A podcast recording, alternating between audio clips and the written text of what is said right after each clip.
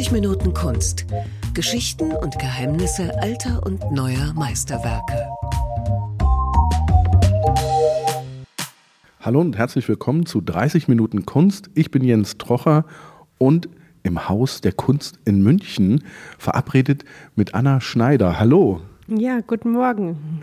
Wir haben, oder nein, ganz anders, es geht heute um eine Künstlerin, die mir persönlich sehr am Herzen liegt, weil ich ganz besonders von ihr beeindruckt bin, schon seit ewigen Zeiten. Ich habe sie mal als junger Mensch gehört und im Haus der Kunst in München gibt es eine Ausstellung, die sich mit dem Leben und natürlich mit dem Werk von Meredith Monk beschäftigt.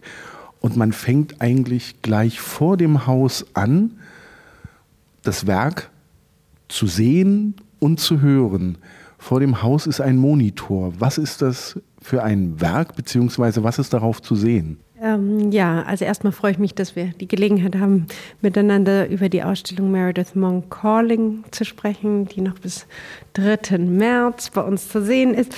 Sie haben ja schon erwähnt, den, quasi die Begrüßung an die Besucher vor dem Haus im Eingangsbereich des Haus der Kunst, im Außenraum angebracht ist ein großer LED-Screen, auf dem die Arbeit Offering Shrine zu sehen ist.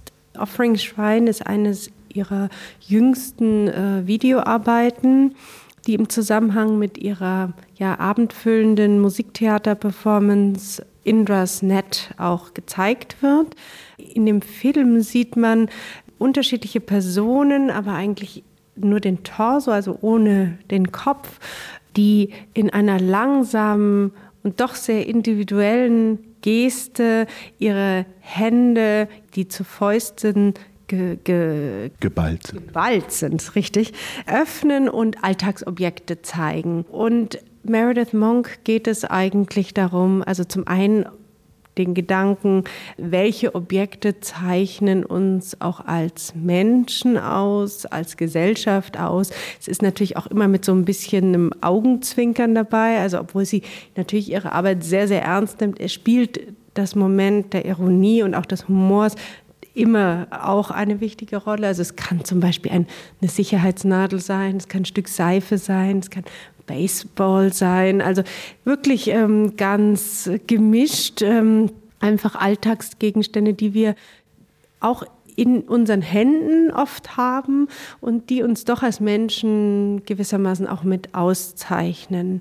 Sie hat für den Film unterschiedliche Personen gefragt, ähm, teilweise ihr Vocal Ensemble, sie selbst ist auch dabei, auch andere Menschen in, aus ihrem Umfeld, sich Objekte zu suchen und eben die zu zeigen im Rahmen dieses Films und stellt natürlich auch an uns nochmal so einfach diese meditative Frage, ähm, welche Objekte sind uns wichtig, was sagen sie über uns aus. Vielleicht noch wichtiger als das visuelle Moment ist für uns gewesen, dass wir gerne Meredith auch schon ganz am Anfang, im Eingangsbereich des Hauses auch mit ihrer Stimme präsentieren wollten, weil die Stimme natürlich das zentrale Instrument äh, der Künstlerin ist und die Stimme auch tatsächlich sehr ikonisch ist. Und im Zusammenhang mit Offering Shrine hört man eine Komposition a cappella äh, für eine Person, also nur für ihre Stimme, die auch den Titel Offering trägt und ähm, eine sehr sirenenhafte Rufen eigentlich ist und damit die Gelegenheit bietet, sich quasi ihr, ihrer Stimme schon mal anzunähern und quasi gerufen zu werden und auch angelockt und interessiert zu werden, die Ausstellung auch ähm, weiter zu erkunden.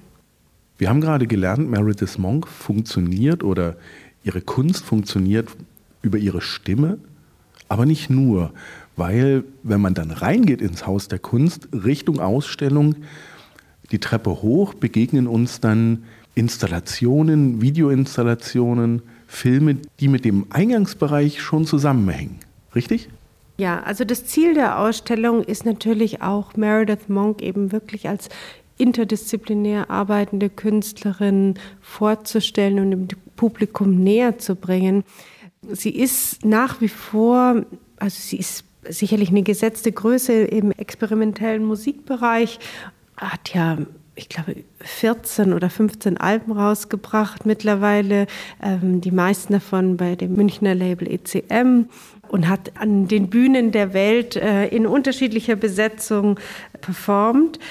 Sie ist aber quasi im visuellen Bereich weniger bekannt oder weniger als bildende Künstlerin auch bekannt.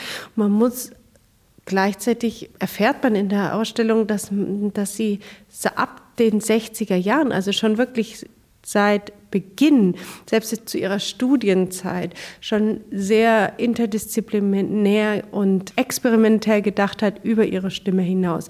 Sie war sicherlich immer sehr ähm, inspiriert, beziehungsweise der musikalische Anteil ist oft das Herzstück ihrer Arbeit und auch der Ausgangspunkt, um den sich die anderen Elemente gruppieren. Aber sie ist einfach auch eine wichtige Vertreterin, die angefangen hat, ortsspezifisch zu arbeiten, die angefangen hat, an mit unterschiedlichen Orten und unterschiedlichen Zeitlichkeiten innerhalb von Performance zu arbeiten, die versucht hat, das Medium Installation, was für uns heute so ja, gang und gäbe und geläufig ist, erstmal ähm, ja, zu testen, wie kann Film, Objekt, Sound miteinander kombiniert werden und mit welchem Ergebnis. Und da wollen wir sie einfach auch ähm, ja, vorstellen mit ihren Arbeiten. Der erste große Raum trägt oder das Kapitel der Ausstellung trägt den Titel Time Capsules. Und man wird eigentlich ähm, ja durch ihre frühen Arbeiten, die eben sowohl ähm, ja einen gewissen feministischen Impetus vielleicht haben, aber eben auch ähm, sehr experimentell, multimedial und ortsspezifisch arbeiten, ja, konfrontiert. Und ähm, ja in eben einer Art von Zeitkapseln, in Einheiten, so dass man auch den Kontext der jeweiligen Zeit ein bisschen verstehen kann und die unterschiedlichen Iterationen, die auch die Projekte bei ihr oft haben. Es ist manchmal ein bisschen kompliziert, weil ähm, es gibt oft eine Komposition oder ein, oder ein Ausgangspunkt, eine Performance und dann unterschiedliche Formen und Formate, die ähm, das Werk dann im Weiteren bekommen können. Und das zieht sich manchmal über Jahrzehnte hinweg, an denen sie an den gleichen Themen letztlich bleibt und unterschiedliche Formen dafür sucht.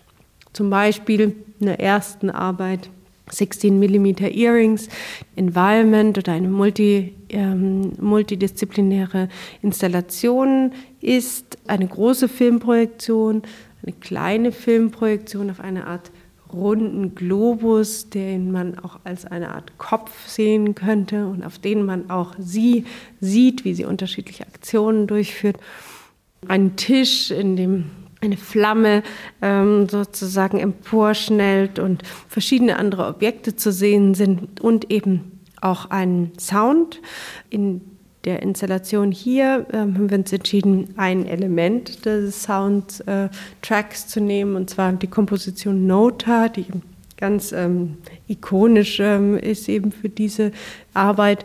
Sie hatte aber ursprünglich für die Performance 1966 einen ungefähr 20-minütigen Soundtrack komponiert, der aus ähm, sowohl gesungenen Elementen besteht, also ihren eigenen Kompositionen, einer Interpretation aus der englischen Ballade Greensleeves und auch einem gesprochenen Text äh, von Wilhelm Reich über den weiblichen Orgasmus. Also sozusagen wirklich eine Mischung an kollagiertem Material. Und ähm, sie selbst bezeichnen, so wird es auch in der Literatur eigentlich beschrieben, bezeichnet diese Arbeit so als ähm, ja, ihren ersten künstlerischen Durchbruch. Sie ist damals ja noch eine sehr junge Künstlerin mit 24 Jahren, äh, gerade nach New York zurückgekommen aus ihrem Studium am Sarah Lawrence College, was ein sehr liberales College war, ähm, wo sie auch schon sehr interdisziplinär arbeiten konnte. Sie hat sowohl klassischen Gesang gemacht, als auch Tanz, als auch also ähm, Performance, Modern Dance. Also sie konnte sich da auch, äh, wurde durchaus unterstützt und ähm, gefördert darin, ähm, auch zu experimentieren. Und kommt ja auch aus einer sehr musikalisch geprägten Familie. Also ist die vierte Generation Musikerin bringt sicherlich einiges auch mit und kommt dann eben in dieses New York zurück, was ja damals schon ein Nährboden äh, für Experimentation war und ähm, wo viele Künstler gerade aus dem Umfeld der Judson Memorial Church, die sozusagen die Disziplinen zwischen den einzelnen Kunstformen auch abreißen wollten und äh, durchbrechen wollten und eine und neue Formen finden wollten. Und da ist sie, gehört sie sicherlich zu den ganz wichtigen Figuren, die das eben auch ähm, versucht haben auf ihre Art und Weise. Und 16 mm Earrings ist äh, eben die Arbeit, die das vielleicht zum ersten Mal in einer für sie befriedigenden Form wirklich äh, geschafft hat gleichzeitig dadurch auch so eine Emanzipation oder ein Erwachsenwerden einer jungen Frau äh, mit thematisiert, als Frau, aber, als, aber auch als Künstlerin und als eigene ähm, Stimme. Was ich sehr gelungen finde, ist, wie diese Performance wiedergegeben werden. Wie ist Ihnen das gelungen? Gab es ein großes Archiv oder gibt es ein großes Archiv? Kann man die zu jeder Zeit immer wieder reproduzieren? Wir haben versucht, in den, gerade in diesem ersten Raum, die Möglichkeit dem Besucher zu geben, diese Arbeitsweise zum gewissen Teil auch nachzuvollziehen, weil es eben nicht so ganz äh, leicht ist, erstmal zu verstehen, dass es eben unterschiedliche Formen gab. Es gab eben, wenn wir bei dem Beispiel bleiben, mit 16 mm Earrings, erst diese Live-Performance im Judson Memorial äh, Church. Dann ist daraus ein Film entstanden, zehn Jahre später. Daraus ist ähm, dann in den erst 98 im Rahmen einer Ausstellung am Walker Art Center dann eine installative Form entstanden. Also dass es unterschiedliche Iterationen eigentlich der gleichen Arbeit gibt. Und wir haben versucht, quasi diese Gleichzeitigkeit auch zu zeigen, indem wir die unterschiedlichen Formen auch gezeigt haben.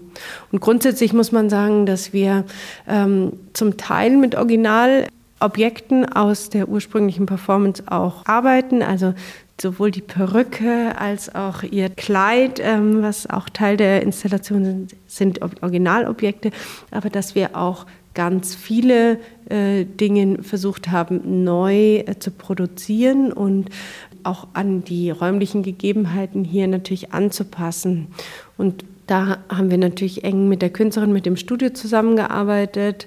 Es geht darum, dass die Objekte die Essenz ähm, vermitteln und die Informationen in sich tragen können die, und vermitteln können, die die Künstlerin in dem Fall will. Aber es geht nicht unbedingt um den originalen Charakter, also wie beispielsweise einer, bei einer Malerin.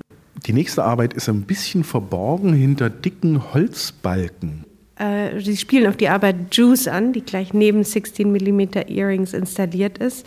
Juice ist auch eine ganz zentrale Arbeit der Künstlerin, 69 entstanden. Meredith Monk war überhaupt die erste Künstlerin, die diese mittlerweile ikonisch gewordenen Räume des Guggenheim Museums in New York, also diese, diesen Spiralaufgang für eine Performance genutzt hat. Das habe ich auch neu dazugelernt, weil mittlerweile ist es ja quasi Teil des äh, Programms des Hauses, dass es auch für Performances genutzt wird und sie war tatsächlich die Erste, die das getan hat. Sie hat damals also immer sehr groß gedacht. Sie hat quasi sich sehr dafür interessiert, welche Formen ein Stück annehmen kann, wenn es eben an unterschiedlichen Orten und an unterschiedlichen Zeitpunkten gezeigt wird. Und so hat sie diese Performance von Anfang an in drei Teilen konzipiert. Der erste Teil fand im Guggenheim statt. Der zweite Teil drei Wochen später in einem kleinen Off-Broadway-Theater und der dritte Teil war dann, hatte dann schon sehr stark installative Charakter äh, und fand in ihrem Studio statt. Diese ähm, Performance im Guggenheim war schon ziemlich spektakulär, muss man sagen. Das waren um die 100 Performer, die Teil äh, der Veranstaltung waren. Eine der Performerinnen ritt auf einem Pferd die Fifth Avenue hoch in das Guggenheim Museum. 80 der Performerinnen waren in Rot gekleidet, komplett ähm, mit rot gefärbten Boots und bewegten sich eben in unterschiedlichen Choreografien ähm, diese, diese Treppe hoch. Und für sie war jetzt inhaltlich das, die Auseinandersetzung, das Bild dieser, dieser Treppe oder dieses Treppenaufgangs aus der Sicht von unten auch als eine Art Blutader lesen könnte. Also es war quasi eine Bewegung wie ein Blutkreislauf letztlich, der sich da äh, hochbewegt hat.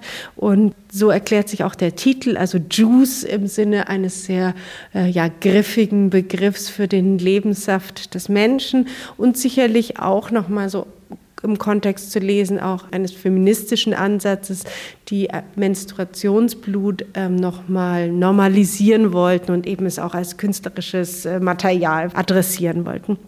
Und im Haus der Kunst jetzt ist das Ganze auch wieder in eine Installationsform übersetzt, ähm, zum zweiten Mal, muss man sagen. Also ist eben auch in dieser Ausstellung 98 im Walker Art Center wurde zum ersten Mal eine installative Form dafür gefunden und ähm, wir sehen jetzt eben eine Kombination aus fotografischen Elementen aus diesen drei äh, Performances und Objekten, die stellvertretend für die Performer standen und für ihre Rolle.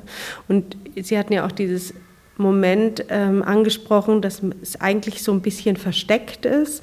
Äh, man schaut eben durch ähm, so dicke Holzbalken, durch die Spalten, die daran erinnern sollen an ein Blockhaus. Also die, die Idee war, dass man quasi durch die Spalten eines, die Ritzen eines Blockhauses schaut und ähm, auch da kommt vielleicht nochmal so ein biografisches Element bei ihr rein, weil ihr Vater hat tatsächlich eine Art Holzhandel gehabt und ähm, hat insofern war das die Materialität dieses Holzes wahrscheinlich nicht ganz fremd und ich kann mir auch gut vorstellen, dass der vielleicht damals diese Holzbalken besorgt hat. Es war nämlich unter, für uns hier im Museum wirklich eine größere Herausforderung, weil wir natürlich alle möglichen Formen von ähm, Sicherheits- und klimatischen äh, Beschränkungen haben und auf keinen Fall uns irgendwie einen Borkenkäfer einfangen dürfen. Und insofern war das für uns hier eine größere Herausforderung. Aber es ist natürlich ganz schön, so wenn man nochmal diese Idee der Zeitkapsel aufgreift, ist das Ganze natürlich schon alles sehr lange her und dass man eigentlich durch dieses äh, ja fast voyeuristische Moment da durchzugucken auch eigentlich noch mal fast wie eine, so eine Art Zeitreise mitmacht, also auch eine andere in andere Zeitschichten letztlich ähm, schauen kann. Ich muss ja sagen, wir beide waren noch nicht auf der Welt, als es diese Performance zum ersten Mal gab. Umso erstaunter bin ich auch, wie modern und wie frisch die wirken. Die letzte Installation schließt so das erste Kapitel eigentlich ab. Sie haben gesagt, dass es drei Teile in dieser Ausstellung gibt und es, ja, es beginnt mit riesigen Bildern beziehungsweise auch Videos von einem Steinbruch. Ja, also der erste Raum der Time Capsules ähm, schließt mit Quarry ab. Quarry ist eine große Installation die sich ursprünglich auf eine große Bühnentheater-Performance bezog mit dem gleichen Titel. Meredith war in den 70er Jahren dann sehr interessiert, sich auch mit ja, den traditionellen oder klassischen Formen der Musik auseinanderzusetzen und hat eben sich mit dem Format der Oper auseinandergesetzt und die ja, die ja üblicherweise in drei Akten stattfindet und die sie in, auf ihre Art und Weise übersetzt. Sie arbeitet ja fast nie mit Sprache, also wirklich mit der reinen äh, Tonfärbung, den unterschiedlichen Qualitäten ihrer Stimme, was dann ja in der Kunstgeschichte auch als ähm, Extended Vocal Technique ähm, beschrieben wird. Und es gibt einige andere Vertreterinnen, die das auch äh, durch ähm, diese Praxis ähm, haben, aber Meredith gehört sicher zu denen, die das ähm, ja sehr stark erstmal dieses Feld überhaupt aufgemacht haben. Und ähm, bei Quarry hat sie eben diese Dreiteiligkeit der Oper in ein Lullaby, also ein Kinderschlaflied, in, ein, in den Marsch und in ein Requiem überführt. Und in der Bühnenproduktion ging es ihr eigentlich um so eine Art ähm, ja, Nachdenken über den Holocaust, über die Schrecken, die damit verbunden sind und über die, die Schrecken des Krieges per se wir, die zentrale Figur ist ähm, ein Kind, ein krankes Kind, das in seinem Fieberwahn eigentlich diesen, äh, wie eine Art ähm, ja, Seherfigur, eigentlich diesen Krieg schon voraussieht und man sieht eben diese drohenden Bomber in, aus der Ecke kommen und die fliegenden Hüte und ähm, Koffer, die verstreut liegen, Steine, die verstreut sind, ähm, wie in einer Art, äh, ja, vielleicht schon in einem Trümmerfeld. Und die übrigen Performer, die wir jetzt so in der Installation nicht wahrnehmen, aber in der Bühnenaufführung teil waren, sind eigentlich geistesabwesend oder nehmen diese drohende Gefahr gar nicht wahr. Und ebenfalls Teil der Installation ist ein Filmelement wieder. Das ist ein ungefähr siebenminütiger Film von Meredith Monk, der in sehr, sehr poetischen Bildern Figuren in einem Steinbruch zeigt, die sich ja durch diesen Steinbruch bewegen, eigentlich erstmal fast nicht sichtbar sind und dann erst langsam durch diese langsamen Bewegungen erstmal quasi von Stein und Mensch äh, unterscheiden kann und dann manchmal auch in anderen Bildern so fast wie Ertrinkende im Wasser liegen.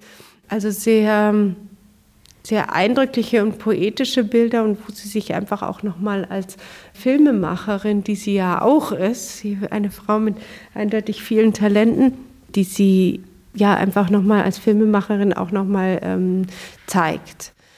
Neben der Installation Quarry sieht man dann quasi die historische Fassung und neu restaurierte Filmfassung der Bühnenperformance Quarry, was dann nochmal einfach visuell zum, und auch zum Verständnis des Kontextes nochmal dient. Der nächste Raum beschäftigt sich sehr intensiv und ganz unterschiedlich mit dem Leben und dem Arbeiten von Meredith Monk und beginnt mit einem Notizbuch. Ja, uns war es wichtig, nach diesem ersten sehr groß angelegten Raum ähm, eigentlich auch nochmal ein anderes räumliches Gefühl erstmal zu erzeugen. Und es ist eben so ein ganz verdichteter Raum, wo äh, sehr viele kleinformatige Dinge auch zu sehen sind, wo man sich verlieren kann, wo man eigentlich wie in so einem Mosaik sich äh, bewegen und wandeln kann. Und es sind vor allem Thema der kreative Schaffensprozess von Meredith und auch darin Einblick zu geben, was sind eigentlich, ähm, wie ist A ihre Arbeitsweise und B, was inspiriert sie tatsächlich. Und ich denke, wir haben vielleicht alle so äh, Vorstellungen, auch wie arbeitet jetzt ein Musiker und hm, der schreibt dann seine Noten auf. Aber nachdem sie ja doch ähm, diese Grenzen wirklich ähm, aufgeweicht hat und, und teilweise sehr, also eine sehr spezifische Art und Weise hat zu arbeiten, ähm, wollten wir das auch ein bisschen zugänglich machen. Für sie ganz wichtig sind eben ihre Notizbücher und darauf haben sie ja auch angespielt, dass auch in einem diesem, wir nennen es immer das Küchenfragment, also lose, ihre Küche angelegte räumliche äh, Struktur wo man eben auf einem Tisch eine kleine Projektion sieht und da sieht man, äh, wie Meredith Monk durch ihre Notizbücher blättert und auch ähm, darüber spricht. Für sie ist eben das Festhalten erstmal von Ideen, von Konzepten, von Worten, von Gefühlen erstmal ähm, der erste Ausgangspunkt. Dann kommen manchmal Aquarellzeichnungen dazu, wo sie visuelle äh, Dinge vielleicht festhalten können, die sie dann mit den Leuten, mit denen sie gemeinsam arbeitet, auch diskutieren kann. Und musikalisch gibt es dann noch ein weiteres Fragment, wo es um eigentlich ihren ja, Kompositionsprozess geht. Und da sieht man eben die drei wichtigen Elemente. Natürlich äh, zum einen das Klavier, beziehungsweise den, einen Flügel, wo sie Dinge ausprobiert, wo sie auch quasi ähm, ihre Stimme trainiert. Mikrofon, wo sie Dinge aufnehmen kann, in Verbindung mit dem einem sogenannten Four-Track-Recorder. Eigentlich ein mittlerweile obsoletes Medium, was aber ihren Arbeitsprozess tatsächlich sehr stark prägt. Sie hat mit diesem Gerät die Möglichkeit, vierspurig sehr einfach aufzunehmen und dadurch ja Kompositionen bis zu vier Stimmen eigentlich äh, zu Hause zu machen in einer für sie sehr angenehmen Art und Weise. Und sie hat selten auch quasi den Prozess, und ich hoffe, dass das auch klar wird, so, wenn man sich in, auf dieses Fragment äh, einlässt. Für sie ist die Musiknotation, also die schriftliche Überführung der Musik, eigentlich kommt meist zu einem ganz späten Zeitpunkt, wenn überhaupt. Sie sieht sich eher in einer oralen Tradition und hat auch oft gesagt, so, dass sie die westliche Musik zu einer visuellen Kunstform überführt sieht, weil sie sich eben die Musiker, die Sänger eigentlich am Blatt festhalten, beziehungsweise über, sehr stark überlesen, also über, über, über einen visuellen Input überhaupt ähm, erarbeiten, nicht so stark übers Hören, über, über das Gedächtnis auch. Das heißt, auch wenn sie mit ihren Sängerinnen zusammenarbeitet, fordert sie eigentlich ein, dass die Person eigentlich alles im Gedächtnis behalten, das heißt also auch auswendig lernen, im gemeinsamen Singen dann die finale Form erarbeitet wird und eigentlich keine Notenblätter im klassischen Sinne verteilt werden. Gleichzeitig muss man aber auch sagen, es ist auch wenn sich vielleicht manchmal das so anhört, äh, als ob sehr viel Improvisationsmaterial dabei ist, ist es dennoch eine sehr durchkomponierte und durchkonzipierte Musikform, also die verschiedenen Qualitäten, die ähm, Tempi, die äh, Stimmfärbung sind sehr genau festgelegt. Und dann gibt es noch einen kleinen Prozentsatz, wo es sicher auch Spielräume für, die, für Sie und Ihre Sängerinnen gibt. Sie beantworten meine Frage, ohne dass ich sie gestellt habe. Das heißt, spontan ist da nichts nicht nichts, aber ich würde sagen, äh, es ist doch zu einem großen Teil wirklich sehr, sehr geplant. Wir haben ja drei auch Hörstationen. Es gibt Sessel, wo man sich gemütlich hinsetzen kann und auf iPads ähm, mit Kopfhörern verschiedene Sachen hören kann. Und da gibt es eben in einem der Hörstationen unveröffentlichtes Material. Und da gibt es eine Aufnahme beispielsweise mit Bobby McFerrin. Und äh, als ich mit ihr darüber gesprochen habe, hat sie gesagt, ja, also wir zwei könnten, also Bobby McFerrin und sie könnten nicht unterschiedlicher sein, weil Bobby McFerrin eben sehr stark und sehr viel improvisiert und, und da auch so eine gewisse Leichtigkeit mitbringt, die uns ja alle allen auch bekannt ist. Und sie sagt, das es war eigentlich so das Gegenteil von ihrer, von ihrer Natur. Sie, sie war wie so der Fels, sie wollte alles gerne festlegen. Und das ist natürlich schön, dass auch diese zwei sehr typischen Stimmen auch miteinander dann im Kontakt zu erleben, zu hören, äh, ist dann interessant. Sie sagt, sie hat dann gesagt, das war für sie unheimlich stressig, so jetzt plötzlich irgendwas zu improvisieren. Das sei also wirklich gegen ihre Natur. Und ich glaube, sie ist auch einfach eine intellektuelle Künstlerin. Sie, sie will auch bestimmte Sachen erreichen mit ihrer Musik und das erfordert Planung, aber auch nicht dogmatisch. Also sie will natürlich einen gewissen Freiraum. Man hat natürlich beim Singen immer noch mit einem lebendigen Körper zu tun. Also es muss auch ein bisschen Spielraum geben. Das Ergebnis kann man dann ja eigentlich im letzten Raum, äh, eigentlich sind es mehrere Räume, aber im letzten Abschnitt der Ausstellung sehen und hören. Man kommt nämlich in einen abgedunkelten ja, Raum und mit Stühlen, mit grauen Stühlen und Kopfhörern. Das dritte Kapitel nach dem Archive Dreams Room kommt dann der äh, Shrines and Other Offerings Raum. Dieser Raum ist strukturiert in eine Pavillonstruktur, also man geht quasi von einem Pavillon in den nächsten und ähm, wie das der Titel des Raums schon versucht zu sagen, geht es hier vor allem um Merediths Auffassung, dass Kunst eigentlich eine spirituelle Praxis für sie ist, dass es für sie um Geben geht und dass diese Shrines, also Altare, die sie da konzipiert hat, eigentlich einen sehr stark meditativen Charakter haben sollen. Wir befinden uns jetzt auch ein bisschen in einer anderen zeitlichen Phase. Die erste Arbeit, auf die Sie anspielen, äh, Silver Lake with Dolman Music, ähm, ist aus dem Jahre 81 und die letzte Arbeit am Ende des Raums ist dann aus diesem Jahr, das ist also Ihre jüngste Arbeit. Sie arbeitet noch stärker mit ähm, Filmelementen Die visuelle Sprache ist noch mal stärker zurückgenommen teilweise. Bei Silver Lake with Dolmen Music begegnen wir eigentlich eben einer, ja, der Idee eines silbernen Teiches, eines Sees, ähm, der mit Felsen umrundet ist und auf dem sie, diese sechs silbernen Stühle stehen, auf dem die Sänger auch saßen und man begibt sich quasi in die Position der Sänger und ähm, erlebt sehr intensiv dieses ähm, wichtige Stück.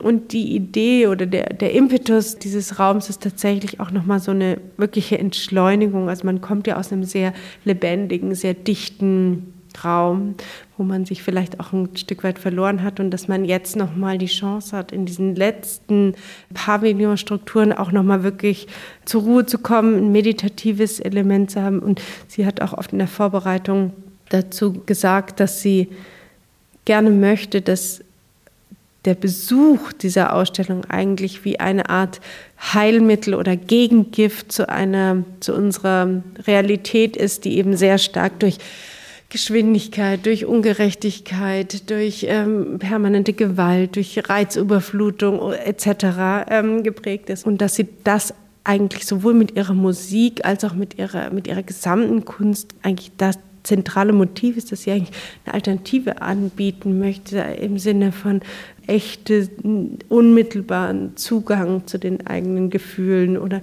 auch eben zu etwas wie Spiritualität. Vielen Dank, Frau Schneider. Vielen Dank für Ihren Besuch. Das waren 30 Minuten Kunst über Meredith Monk. Wer das Ganze bei Spotify hört, hat die Gelegenheit, meine kleine Playlist äh, zu besuchen. Dort werde ich einige Titel von Meredith Monk, die ich jetzt hier im Podcast nicht anspielen kann, hinterlegen. Vielen Dank fürs Lauschen. Bis zum nächsten Mal.